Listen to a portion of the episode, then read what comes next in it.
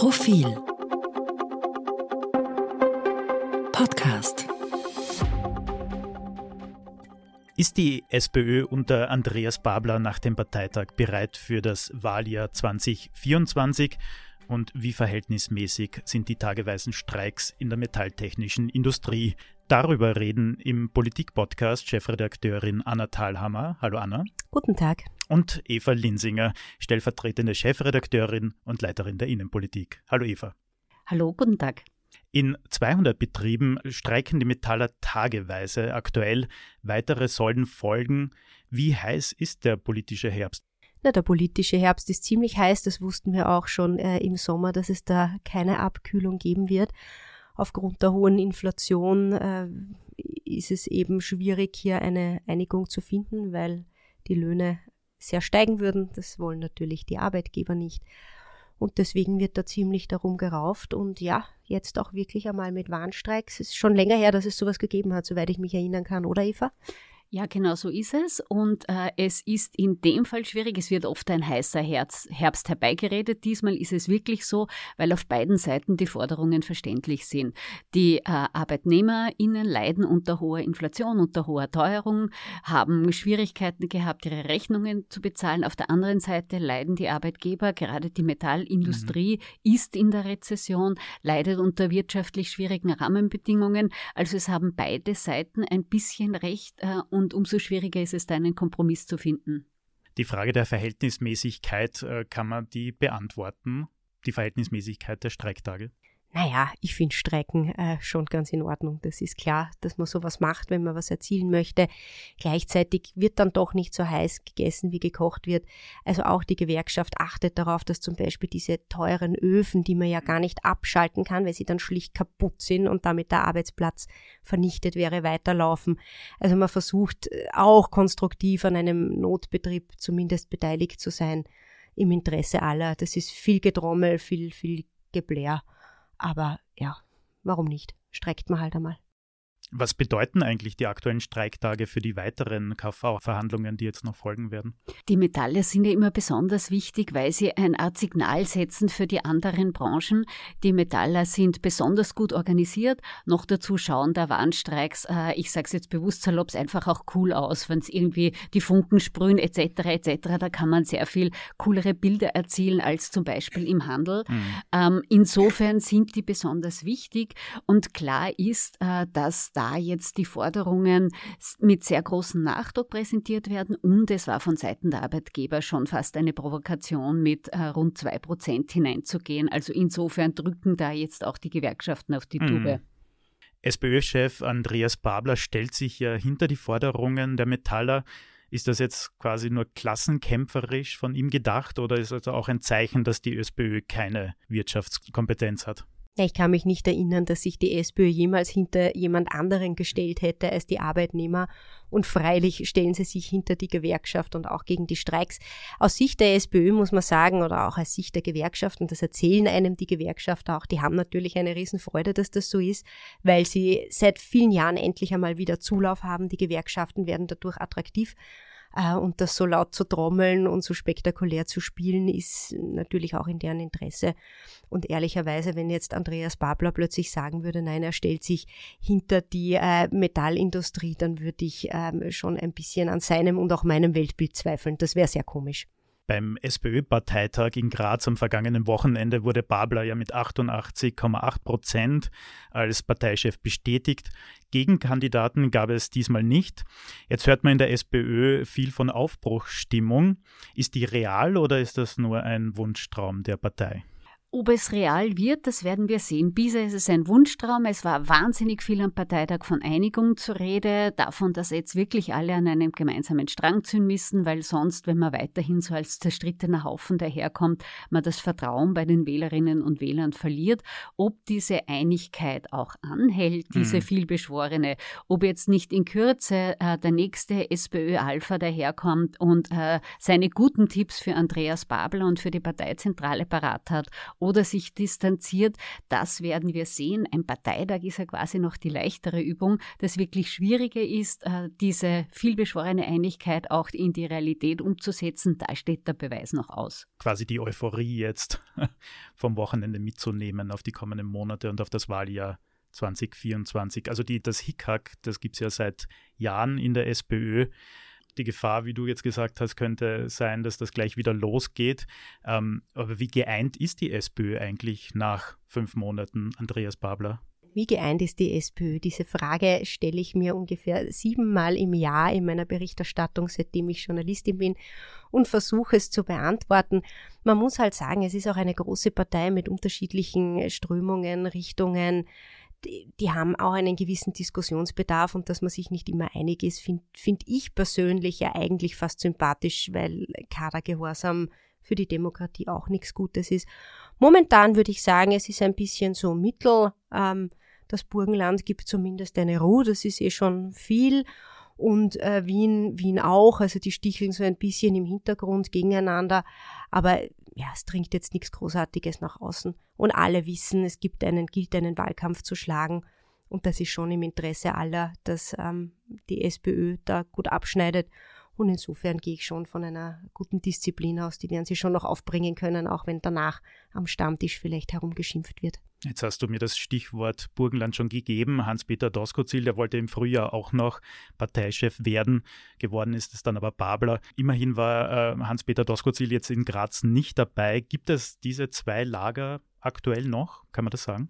Natürlich gibt es die, die war auch am Parteitag zu bemerken. Mhm. Also man hat gesehen, äh, da ist ja die Parteitagsregie recht gnadenlos gewesen. Es war auf der einen Seite saßen die Burgenländer, die sind beim Applaus immer als Letzte aufgestanden und haben sich als Erste wieder niedergesetzt.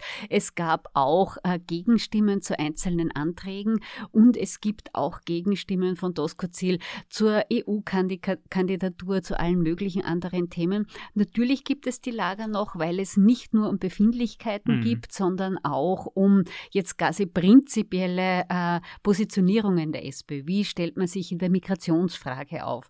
Wie stellt man sich in sozial- und wirtschaftspolitischen Fragen auf?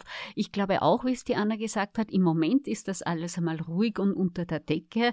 Ob es ein Hans-Peter Doskozil quasi lang unter der Decke aushält oder ob er nicht wieder herausbricht und seine persönlichen äh, Dinge laut stark sagt und auch eine Kritik sagt, wird auch von den Wahlen abhängen. Mhm. Es gibt ja vor der Nationalratswahl etliche andere Wahlen. In Salzburg, also in der Stadt Salzburg, das kommunistisch werden könnte. Bei den EU-Wahlen sollte bei beiden Wahlen die SPÖ mau oder gar mies abschneiden, dann wird die Kritik spätestens dann sicher wieder lauter werden.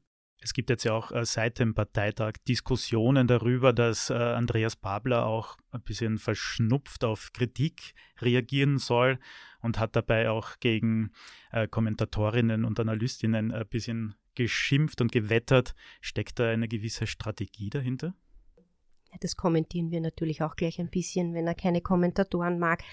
Ob eine Strategie dahinter steckt, das weiß ich nicht. Am Ende des Tages äh, sind Politiker, was Medien betrifft, oft dünnhäutiger, als sie es sein sollten.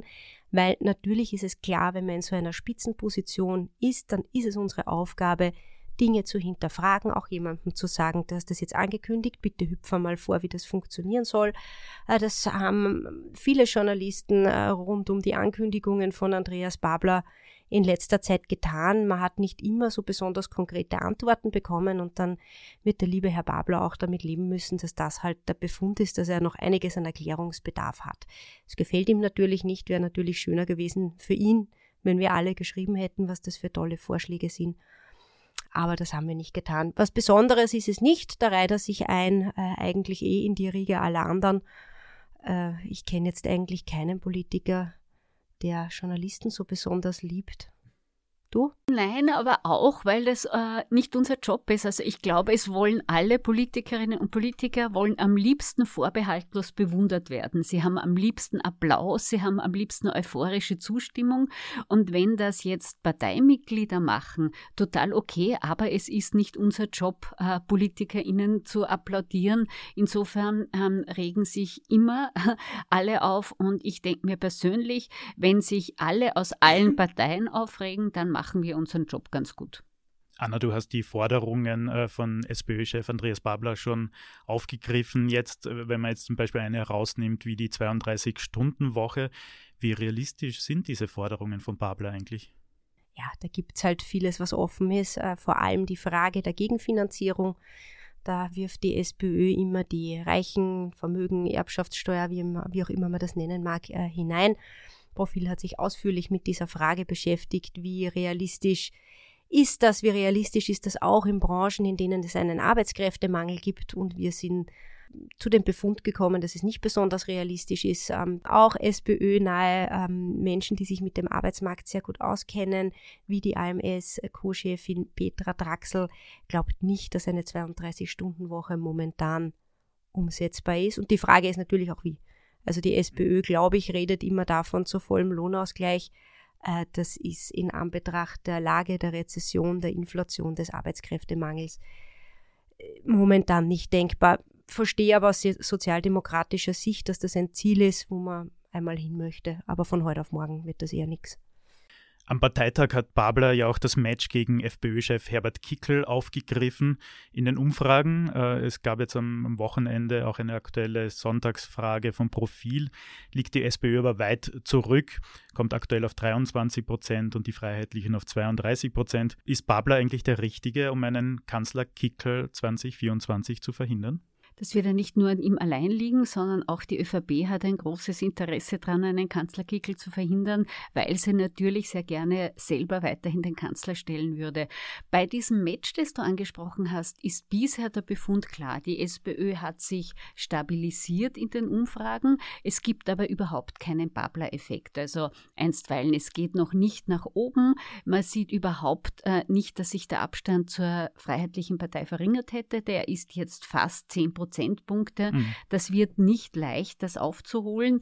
Und ob dieses Match überhaupt ein Match wird oder ob es quasi einen Start-Ziel-Sieg der FPÖ und Herbert Kickel geben wird, das ist im Moment noch offen. Also im Moment ist es noch kein Match, sondern im, wenn es im Moment ein Match gibt, dann matchen sich ÖVP und SPÖ um den zweiten Platz. Der erste ist setzt seit Monaten bombenfest in FPÖ-Hand. Mhm. Eva, du hast mir das schon ein bisschen vorweggenommen, aber in der Sonntagsfrage pendelt die SPÖ seit einem Jahr so zwischen 20 und 25 Prozent.